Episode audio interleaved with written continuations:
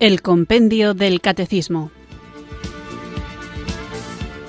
Un programa dirigido por el Padre Antonio López.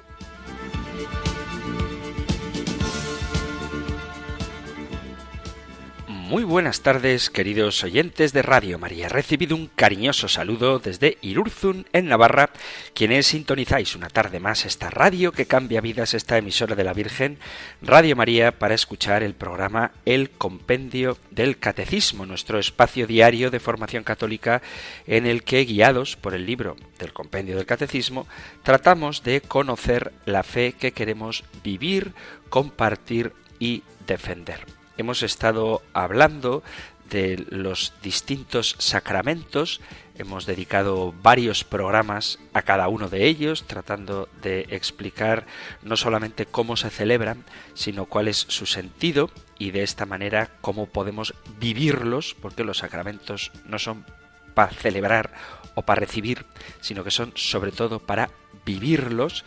Y después de estos programas iniciábamos en el programa anterior una serie de preguntas sobre los sacramentales.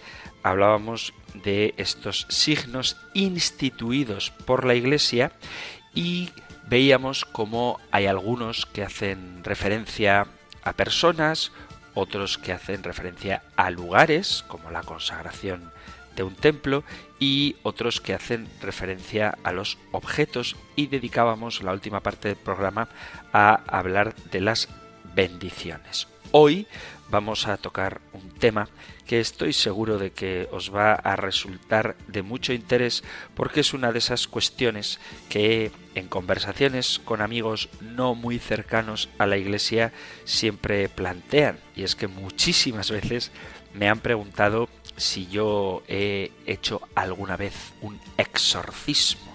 Y lo cierto es que no. Nunca he hecho un exorcismo, ni he presenciado ninguno. Vamos a ahora a hablar de este tema, pero me gustaría ubicarlo para no dejarnos llevar por esas películas o esa literatura que muchas veces le da al demonio un poder que no tiene o que le atribuye cualidades de las que en realidad carece. Y sobre todo me gustaría expresar que lo que más nos debe asustar del demonio no son ni las posesiones, ni las infestaciones, ni las obsesiones, sino sobre todo el pecado. Por eso antes de leer la pregunta, incluso antes de invocar al Espíritu Santo, me gustaría recordar algunas de las cuestiones más importantes con referencia al demonio, aunque sea de una manera breve. Os animo a quienes sois habituales oyentes del compendio del catecismo y también a quienes no sois de los oyentes habituales a que recordemos lo que hablábamos a este propósito en la pregunta 74 del compendio del catecismo. Sabéis que este programa, aunque termina cada día, a veces incompleto, porque habría muchas más cosas que decir del tema que estamos tratando, pero es un programa lineal, en el sentido de que todas las preguntas del compendio del catecismo forman parte de la enseñanza de la Iglesia, de nuestra doctrina católica, y que por lo tanto hay preguntas que son recurrentes porque los temas están relacionados y es evidente que el tema de los exorcismos como sacramental está relacionado con la existencia del demonio. Es una figura personal que aparece en la Sagrada Escritura y a quien el propio Jesús en el capítulo 8 del Evangelio de San Juan, versículo 44, define como mentiroso y padre de la mentira. La Iglesia, en su tradición, habla de un ángel caído, a quien llamamos Satanás o diablo, y que el catecismo define como una voz seductora opuesta a Dios y que nos hace caer en el mal. También el Papa Francisco en muchas ocasiones a lo largo de su pontificado ha alertado a los fieles del mundo entero de la existencia y la acción del diablo. A esta generación, son palabras del Papa Francisco, y a muchas otras, se les ha hecho creer que el diablo es un mito, Cuidado con el diablo porque causa división y juega sucio. La tentación comienza levemente, pero crece, siempre crece.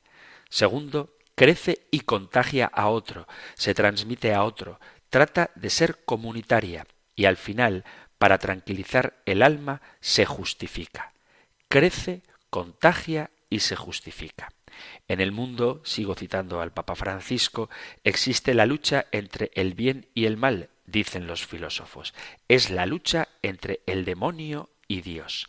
La división es el arma que el diablo tiene más a mano para destruir a la Iglesia desde dentro. Tiene dos armas, pero la principal es la división, la otra es el dinero. Luego sigue diciendo el Papa, el chismoso es un terrorista que lanza la bomba, el chisme, para destruir.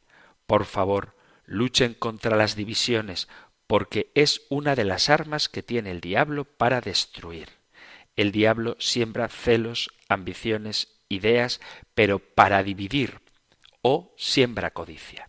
La corrupción está generada por la adoración del dinero y vuelve al corrupto prisionero de esa misma adoración. Jesús nos enseña a no dialogar nunca con el diablo. Con el diablo no se dialoga. Todos somos tentados por el mal, tanto los creyentes como los no creyentes, hombres y mujeres, niños y adultos, todos, de toda raza, condición, orientación sexual, religión. La tentación es una experiencia espiritual profunda, interna, de todo ser humano. Es como una invitación a abandonar la mejor versión de uno mismo por conseguir algo que evidentemente tiene apariencia de bueno, exitoso, placentero, necesario, pero que en realidad nos hace peores y nos aleja de nuestra felicidad auténtica. Ver venir la tentación es algo fundamental para poder hacerle frente, porque si no la ves venir, si no conoces sus maneras, sus vestidos, sus formas, sus estrategias, sus tiempos, lo más probable es que caigas por pura ingenuidad. Y la ingenuidad no exime de la responsabilidad. Hay que despertar y estar al tanto de lo que nos va a venir, que es el ataque del demonio que de modo ordinario sucede con la tentación. Porque la tentación, demonio, es cobarde, es malo, siempre elige el tiempo propicio, cuando llega la soledad, el silencio, el abatimiento, el hambre y la sed, cuando estamos más débiles, ahí despliega sus encantos. La tentación nos lleva a desconfiar de Dios o a desconfiar de los que tenemos al lado, a dudar de la fe, a no creer, a poner a prueba el amor o a idolatrar a algún diosecillo que nos aleja de la voluntad de Dios para nosotros. Del corazón, dice Jesús en el Evangelio de San Mateo capítulo 15, vienen los malos pensamientos, los homicidios, los adulterios, las fornicaciones, los robos, los falsos testimonios y las injurias. El demonio nos atrae con bienes, placer y poder y nos hace confundir placer con felicidad. Nos promete felicidad donde sólo hay vacío. Dios creó al hombre y lo hizo plenamente libre hasta de creer o no creer en él. Pero podemos decir que en el corazón de todo hombre existe un vacío del tamaño del amor de Dios. Este vacío no puede ser llenado por ninguna cosa creada. Ese vacío puede ser llenado únicamente por Dios, hecho conocido mediante Jesús. El demonio nos ofrecerá siempre y este es el mayor peligro, no las posesiones. El demonio nos ofrecerá siempre una felicidad detrás del pecado. ¿Dónde busco yo mi felicidad? ¿En qué soy tentado con más frecuencia? A veces nos tienta con el atractivo de los bienes, con esos planes que soñamos y deseamos, con el anhelo de tener siempre más. Pero esto, cuando nos dejamos seducir por su voz, nos esclaviza.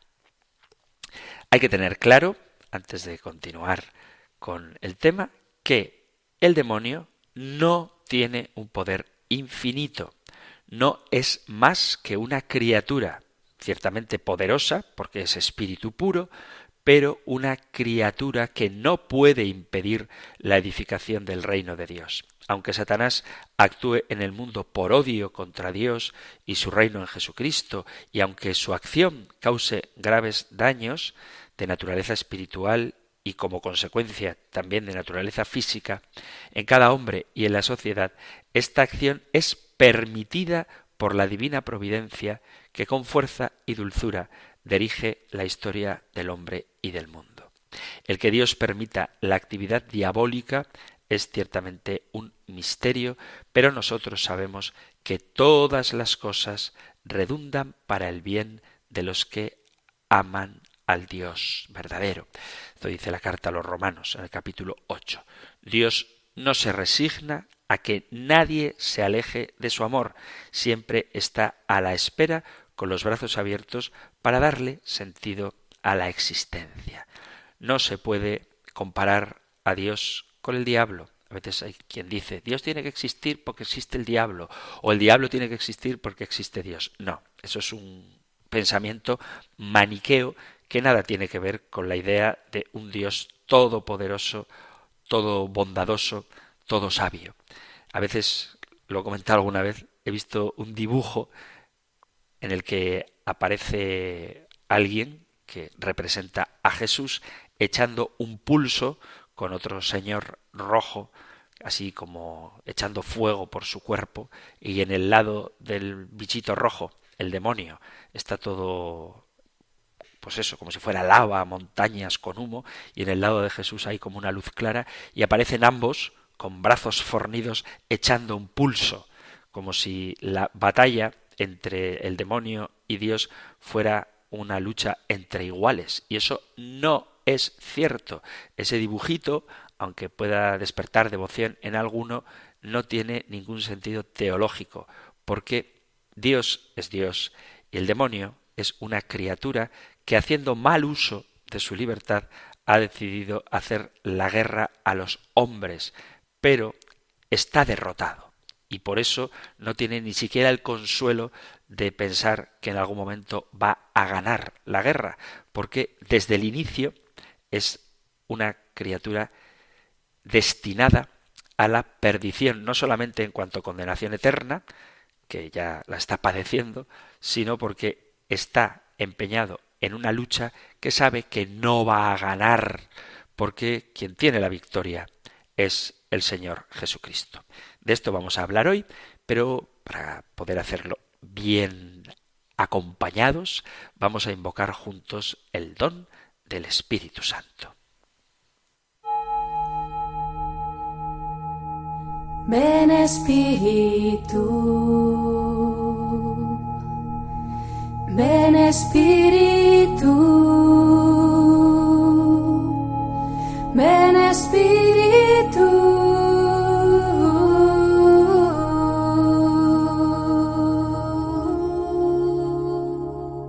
Arcángel San Miguel, defiéndenos en la batalla. Sé nuestro amparo contra la perversidad y las asechanzas del demonio. Reprímale Dios, pedimos suplicantes. Y tú, príncipe de la milicia celestial, armado con el poder divino, lanza al infierno a Satanás y a los demás espíritus malignos que vagan por el mundo para la perdición de las almas. Amén.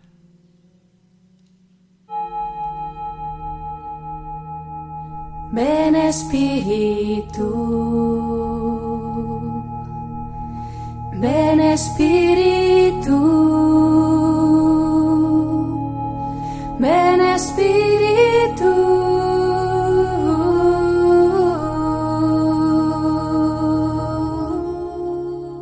Hemos invocado al Espíritu Santo con esta oración que compuso el Papa León XIII precisamente para alejar la tentación. Una oración que yo tengo la buena, creo que es muy buena costumbre, de rezar todos los días justo después de la misa. Cuando llego a la sacristía, después de decir el prosit, que aproveche para la vida eterna, antes de desrevestirme, hago esta oración al Arcángel San Miguel.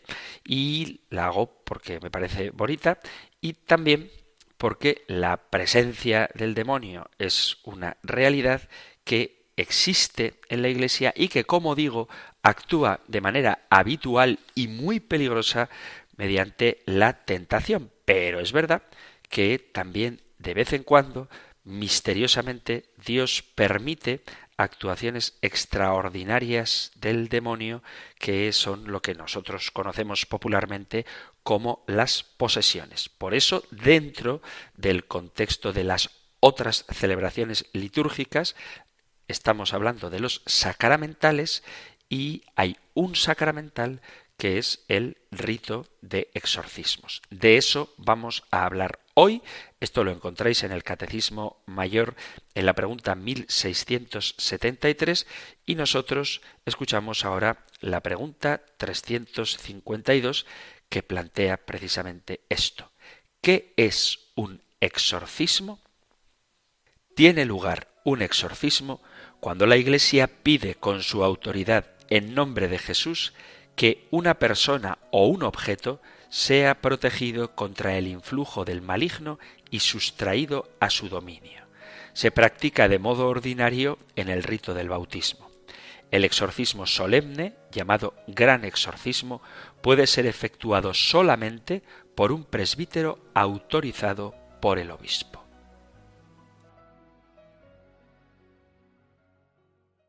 Os decía hace un ratito que muchas veces me han preguntado si he estado alguna vez en un exorcismo y que yo no he estado en ninguno, pero en honor a la verdad debería decir que sí. No solamente he estado en exorcismos, sino que he realizado muchos exorcismos. En concreto, tantos exorcismos como bautismos, porque en el ritual de bautizos hay una parte que se llama unción prebautismal y oración de exorcismo. Sí, amigos, en el rito de bautismo se hace un exorcismo, un exorcismo menor, un exorcismo ordinario. Pero evidentemente cuando la gente me pregunta si he estado en algún exorcismo, no se refiere a eso, sino que me preguntan si he vivido alguna vez una situación de posesión demoníaca. En pleno siglo XXI parece que hablar de esto es una broma, algo propio de películas de terror. Sin embargo, la Iglesia Católica afirma, y tiene esta experiencia, que hay personas que están poseídas. Desde el principio de los tiempos, el demonio ha tentado una y otra vez al hombre para hacerle caer en el pecado. La tentación, que es el modo ordinario y más peligroso de actuar el diablo, es algo muy corriente. Pero, además de este modo de actuar de Satanás, hay otro nivel en cuanto a la influencia demoníaca, y es lo que llamamos la posesión. Para la Iglesia, la posesión demoníaca es algo muy serio, tanto que el propio Jesús en varios relatos de los Evangelios realiza exorcismos. Por eso, en la actualidad, seguimos en la Iglesia Católica atendiendo a personas que tienen esta dolencia, este padecimiento, y lo hacemos por medio de los exorcismos. Si la misión de la Iglesia es continuar con la obra de Jesucristo y Jesucristo realizó exorcismos, pues la Iglesia realiza exorcismos. Quizá de todos los milagros que realiza Jesús, los exorcismos son los que más llaman la atención. Jesús cura a personas que parecían tener un espíritu extraño en su interior. Los evangelios han conservado de exorcismos seis relatos. El endemoniado de Cafarnaún, el primer milagro de Jesús según el Evangelio de San Marcos, capítulo primero, versículo a partir del 23. El endemoniado de Gerasa, que lo podéis leer en la versión de San Marcos en el capítulo 5.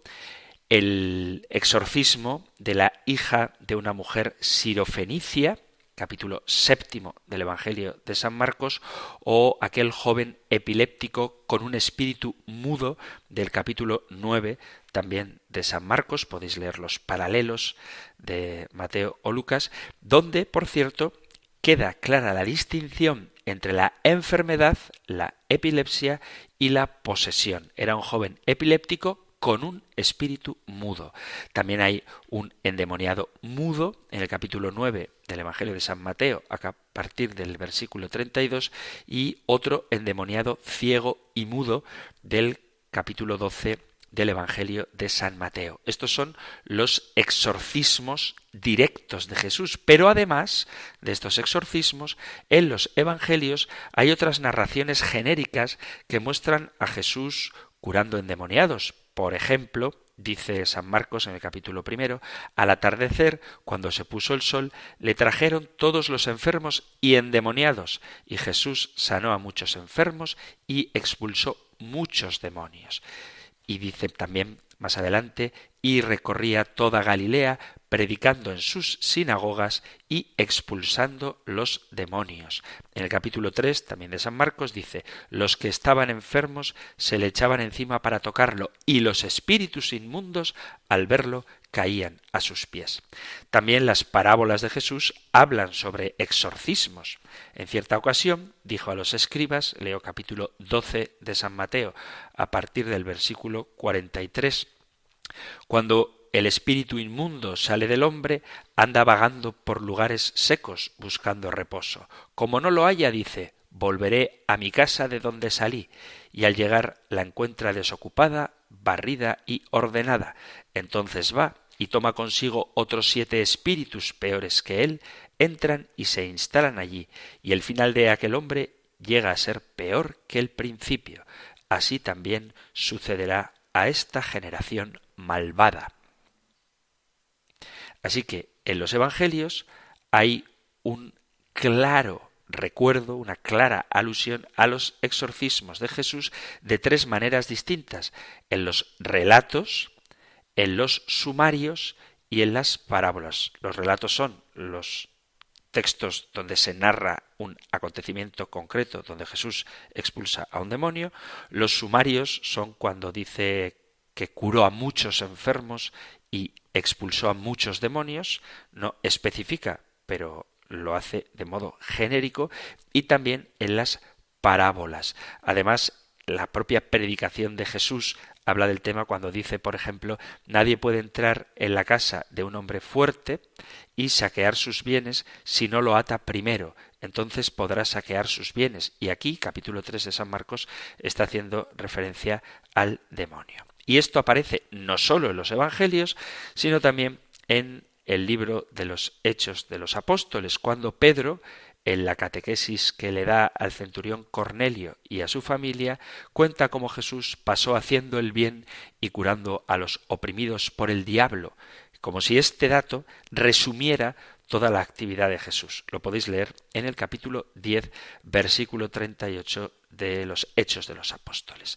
Así que, en resumen, la Iglesia hace exorcismos porque Jesús realizó exorcismos. Y esto es algo que está clarísimo en el Evangelio, como cuando habla de aquella mujer de la que Jesús expulsó siete demonios. Se trata de María Magdalena y esto lo encontráis en el capítulo 8, versículo 2 del Evangelio de Lucas. Y también algunas mujeres que habían sido sanadas de espíritus malos y de enfermedades habla de varias mujeres que habían sido sanadas de espíritus malos.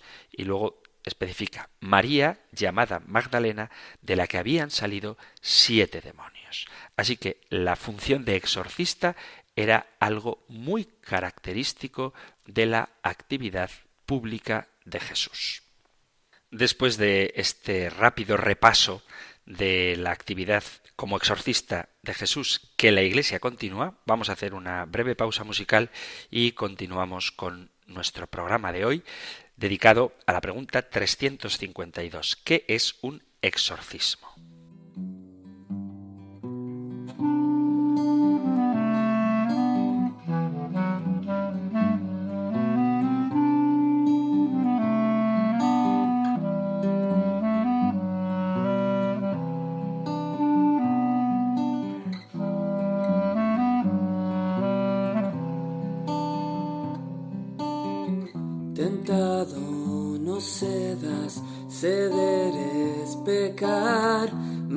Fácil será te luchando triunfar.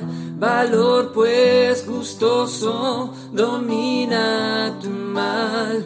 Jesús librar puede de asalto mortal y a Jesús pues acude en sus brazos tu alma hallará dulce calma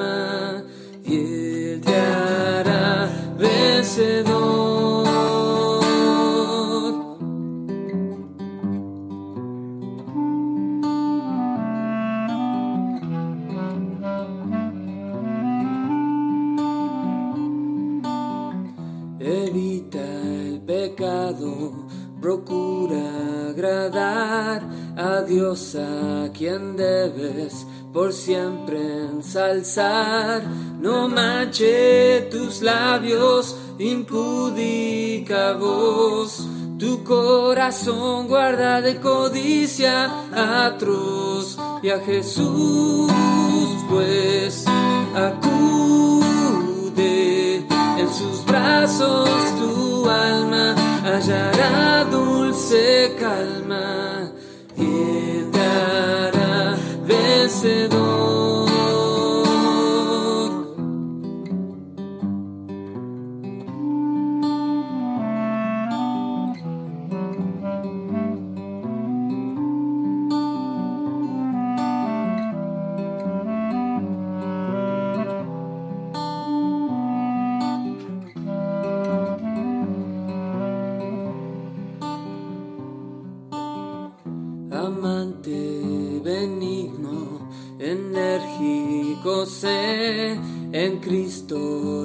Siempre indomita fe. Verás sea tu dicho, de Dios es tu ser. Corona te espera y vas a vencer. Y a Jesús pues acude en sus brazos tu alma hallará dulce calma vencedor a Jesús pues acude. En sus brazos tu alma hallará dulce calma y él te hará vencedor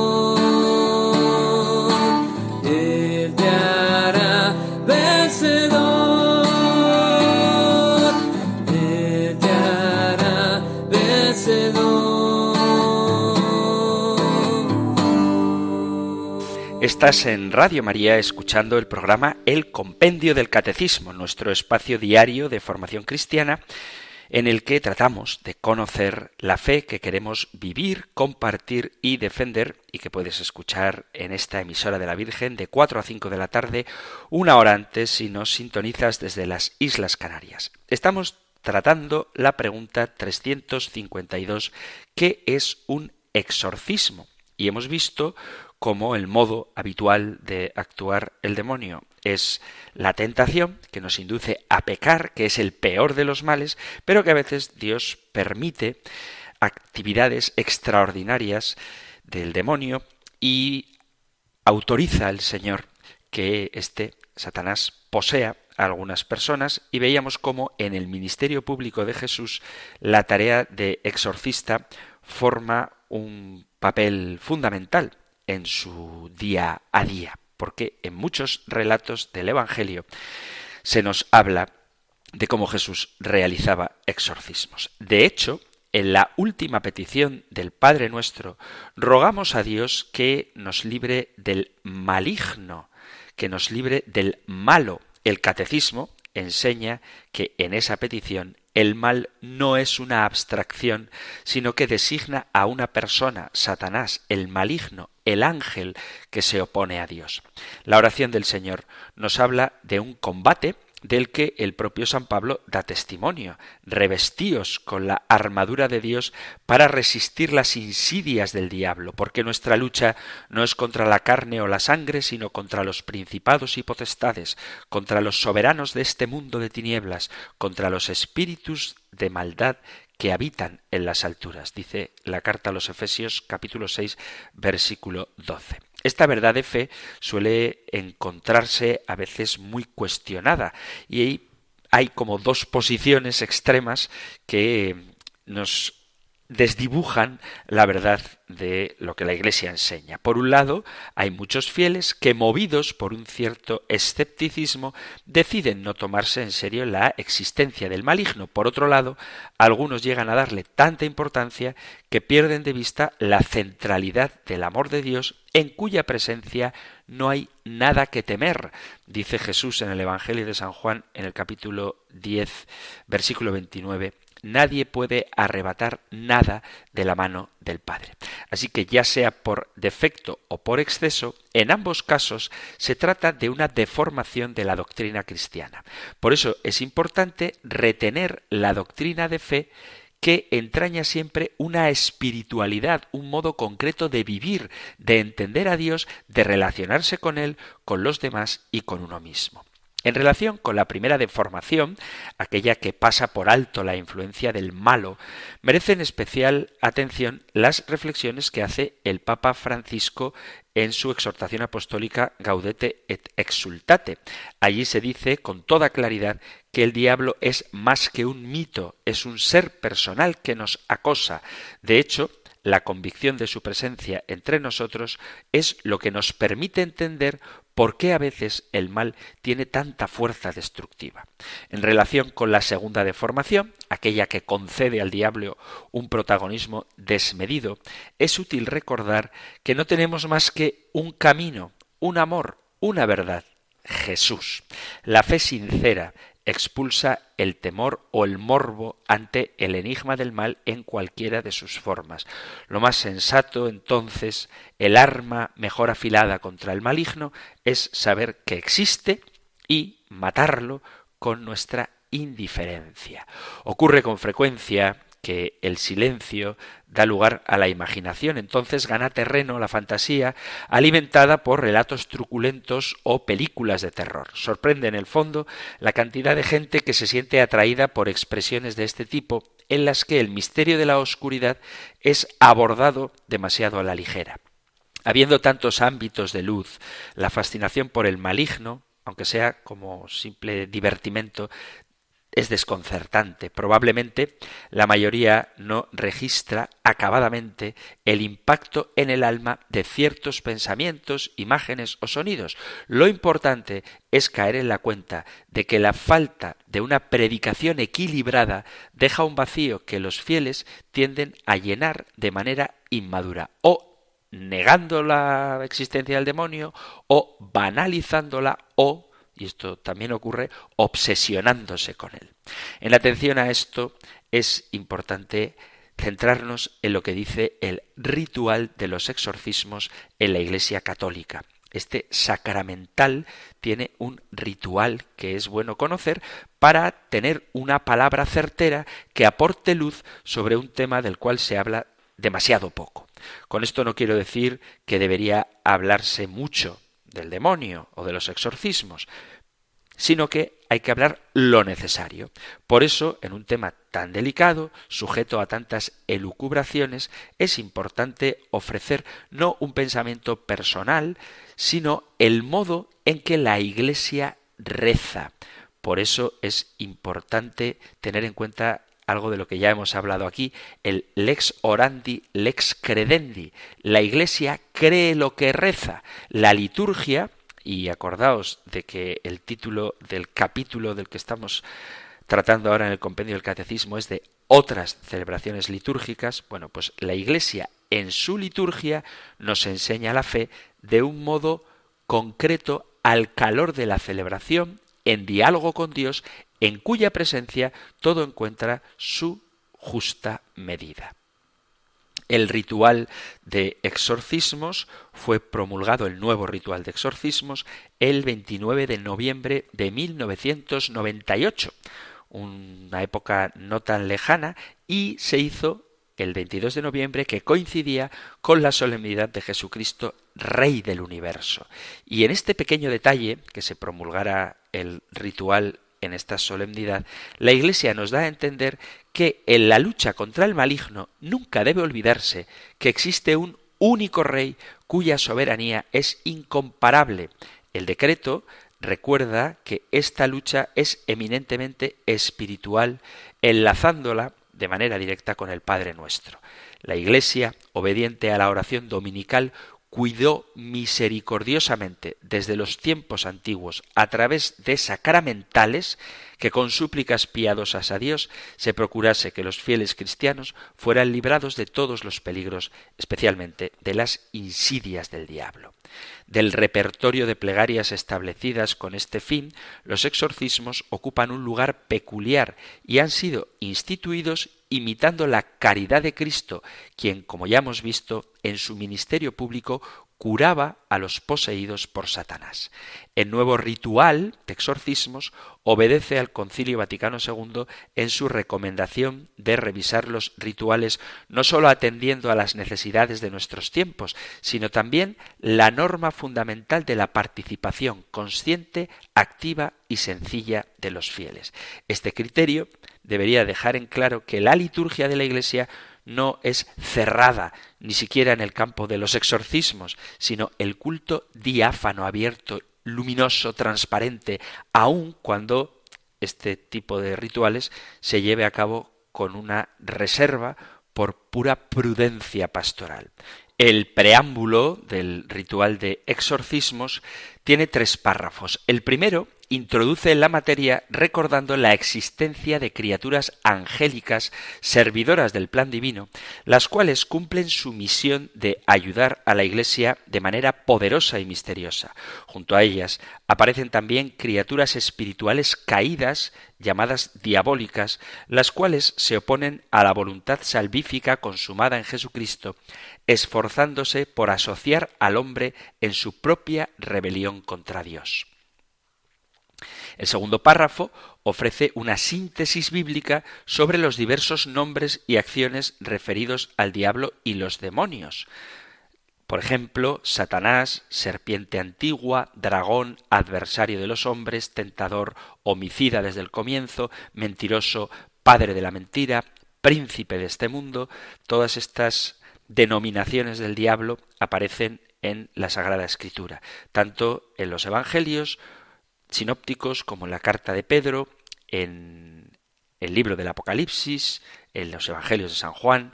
En esta caracterización se dice que el maligno odia la luz que es Cristo y arrastra a los hombres a sus propias tinieblas. Pero no existe solo un ángel caído, sino una pluralidad conocida como los ángeles de Satanás. Así lo llama el Evangelio de San Mateo en el capítulo 25 y la segunda carta a Corintios capítulo 12 versículo 7, los cuales conforman una suerte de legión maléfica. Esto hace pensar que los demonios obran en tanto les fue confiada cierta misión por parte de su príncipe maligno. El tercer párrafo se encarga de confirmarnos en la luz de Dios. La obra de los espíritus inmundos fue destruida por la victoria del Hijo de Dios, como dice el Evangelio de San Juan capítulo 3 versículo 8. Esto es un hecho. Jesucristo ha vencido. Con su resurrección, Él nos ha liberado del poder del diablo y del pecado, aunque, como dice Gaudium et la batalla contra el poder de las tinieblas durará hasta el día final.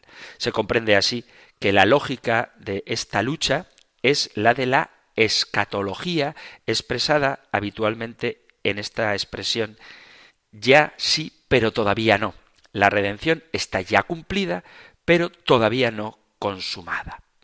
Por poner un ejemplo bélico, en una guerra la batalla decisiva puede producirse en una fase relativamente temprana de la lucha, aunque la lucha se prolongue aún por un tiempo. Puede ser que no todos reconozcan la importancia decisiva de esa batalla, pero esta significa ya la victoria. Con todo, la guerra deberá seguir por un tiempo indeterminado hasta que se pueda celebrar el día de la victoria. Esa es exactamente la situación del Nuevo Testamento. No ha llegado aún el día en que todo quede sometido de manera absoluta a Dios.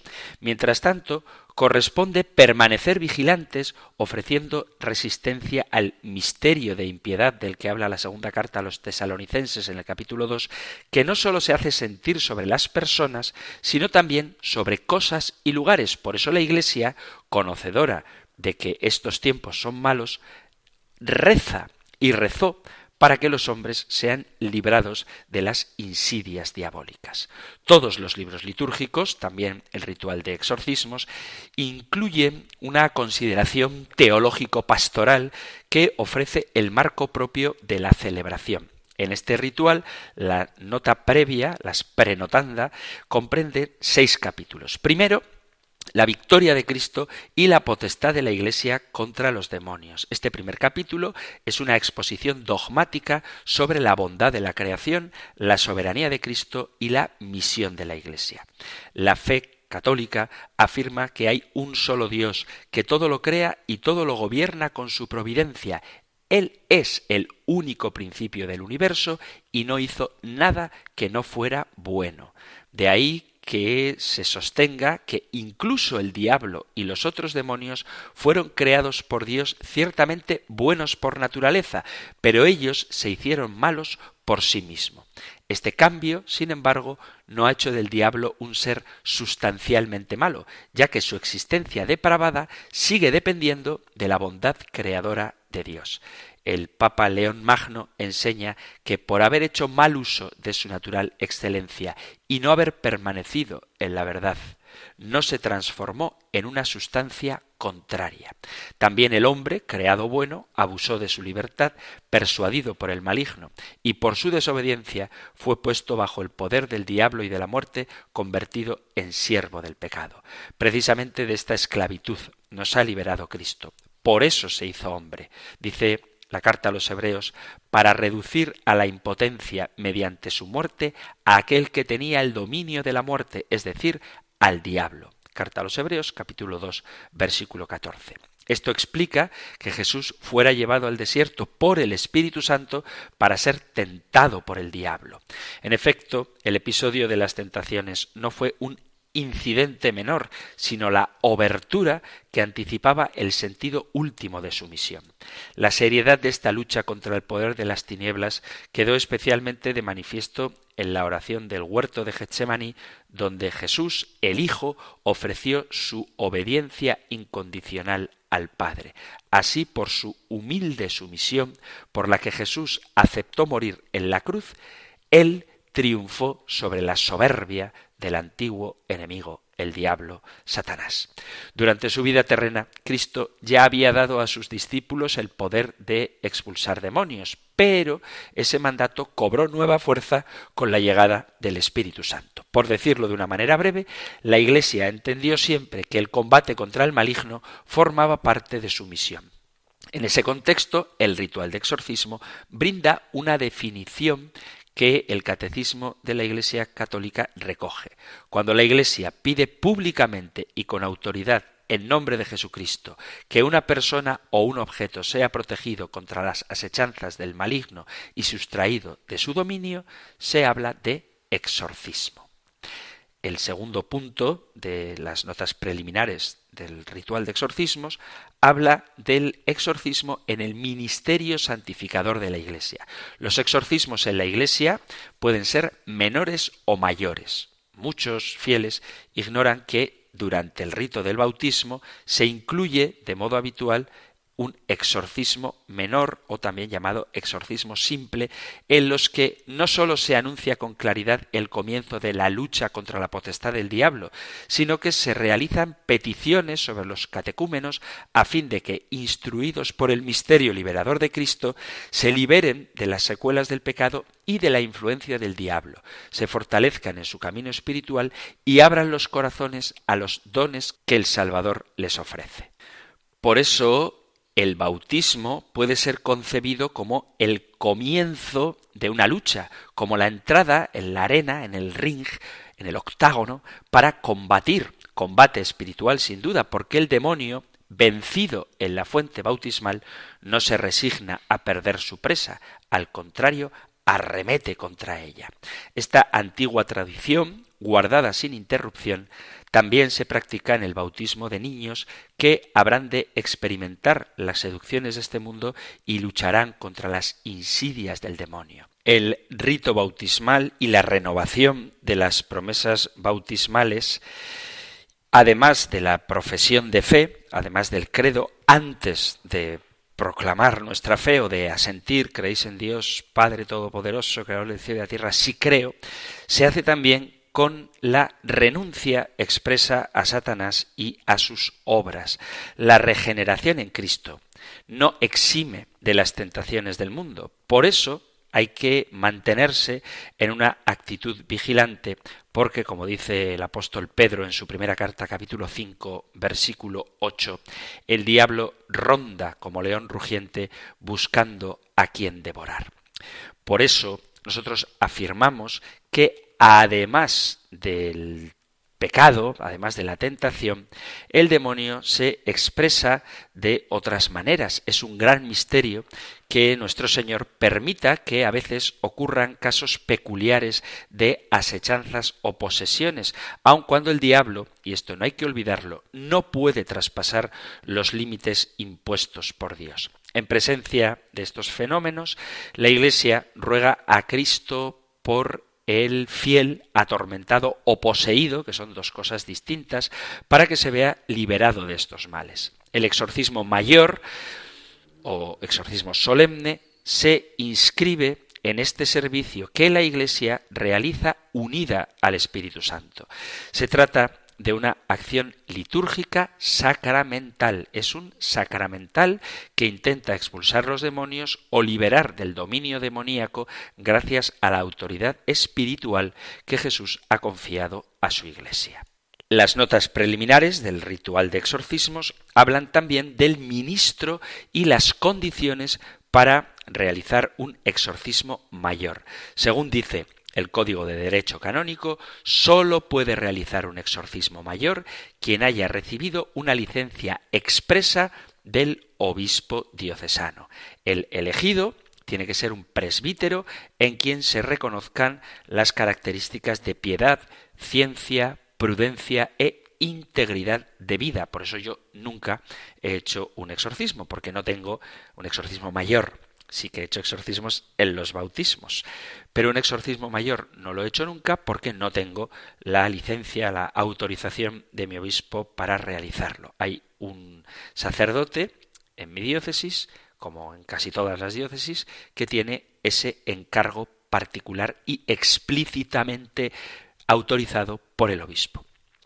Además, el ritual habla del ministerio de exorcista a quien se encomienda, dice, una delicada y caritativa tarea que debe ser ejercida con humildad y confianza. El ritual de exorcismo insiste bastante en la necesidad de cerciorarse lo mejor posible de que la situación efectivamente requiera de un exorcismo. Por eso el sacerdote tiene que observar, dice el ritual la máxima circunspección y prudencia, evitando creer fácilmente que alguien que padece alguna enfermedad, especialmente psicológica, esté poseído por el demonio. Con el fin de saber si la persona a quien asiste está realmente atormentada por el diablo, el exorcista tiene que hacer una diligente investigación en la que no sólo consultará a expertos en la vida espiritual, sino también a expertos en ciencia médica y psiquiátrica que tengan sentido de las cosas espirituales. El discernimiento deberá tener en cuenta dos cosas. Por una parte, que no cualquier tentación o desolación es sinónimo de posesión, y por otra, que el diablo usa artes y fraudes para engañar al hombre, para persuadir al endemoniado de que no es necesario someterse a exorcismo alguno, que su padecimiento es natural y debe someterse a la ciencia médica. Si se concluyera que no existe posesión diabólica, sino simplemente una falsa opinión, quedaría en pie el deber de ayudar espiritualmente a la persona afectada. Es decir, que si alguien recurre a un sacerdote pidiendo un exorcismo y después de una diligente investigación se ve que realmente no está poseída, eso no significa que haya que desentenderse de la persona que está padeciendo, sino darle la ayuda necesaria. Por eso son de especial utilidad las súplicas adecuadas que, estas sí, puede hacer un presbítero aunque no sea exorcista o incluso por un diácono. En su evaluación general del caso, el exorcista prestará atención a ciertos signos que, según una probada praxis, parecen propios de una posesión diabólica. Por ejemplo, hablar con muchas palabras en una lengua desconocida o entender al que habla, mover cosas distantes u ocultas, manifestar fuerza por encima de su propia naturaleza, de su edad, de su complexión o de la condición del sujeto presuntamente poseído. Puede suceder, sin embargo, que dichos signos no permitan ser atribuidos directamente a una posesión diabólica, sino que simplemente pueden ser tomados en cuenta como indicio. En tal caso, corresponde prestar atención a otros posibles signos de índole espiritual o moral, como por ejemplo la aversión vehemente a Dios, al Santísimo Nombre de Jesús o a la Bienaventurada Virgen María y a los santos. En cuanto al modo de realizar el exorcismo, el ritual pide que se guarde siempre la debida discreción, porque el rito no puede convertirse en un espectáculo ni contar tampoco con la presencia de medios de comunicación social. Tampoco debe divulgarse la noticia del exorcismo, ni antes ni después, de tal forma que hay que realizarlo de manera que nadie pueda considerarlo como una acción mágica o supersticiosa.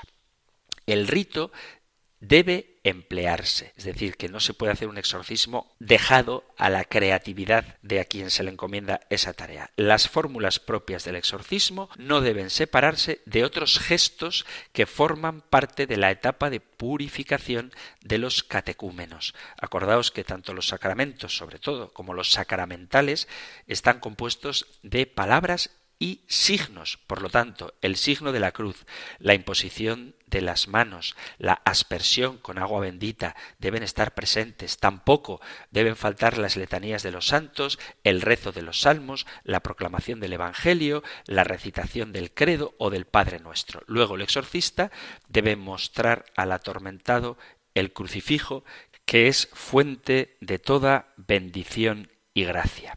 La señal de la cruz sobre el exorcizado significa la potestad de Cristo sobre el diablo. Las oraciones propias se distinguen en dos tipos, deprecativas o imperativas.